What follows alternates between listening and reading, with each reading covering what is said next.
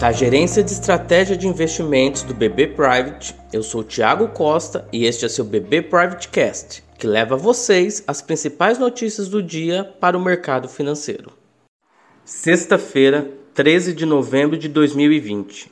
Após as perdas de ontem, as bolsas internacionais tentam uma recuperação os futuros de Nova York operam em alta moderada, enquanto os investidores monitoram o noticiário sobre a Covid-19 e digerem o PIB da zona do euro.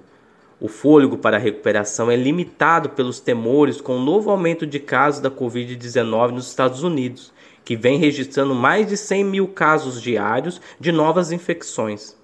E há ainda um impasse entre republicanos e democratas para garantir um novo pacote de estímulos fiscais em Washington. O euro ampliou os ganhos ante o dólar após a divulgação da revisão do PIB da zona do euro e dados da balança comercial, que apresentou o quinto mês de avanço do comércio exterior.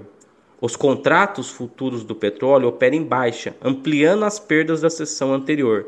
Porém, na semana, a commodity deverá ter ganhos significativos. No Brasil, a leve alta das bolsas no exterior pode ajudar o Ibovespa, após o dólar ter fechado em alta ontem, e a moeda pode tirar a pressão ante o real. Com uma agenda mais fraca, o mercado vai acompanhar a fala do ministro da Economia em um evento sobre comércio exterior.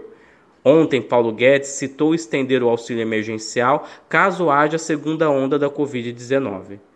Hoje teremos a divulgação da leitura de setembro para o Índice de Atividade Econômica do Banco Central e as projeções indicam uma alta. Acompanhe também nossos conteúdos pelas nossas páginas oficiais de Economia e Mercado no LinkedIn e nosso canal no YouTube com a playlist BB Private Talks. Obrigado e até a próxima.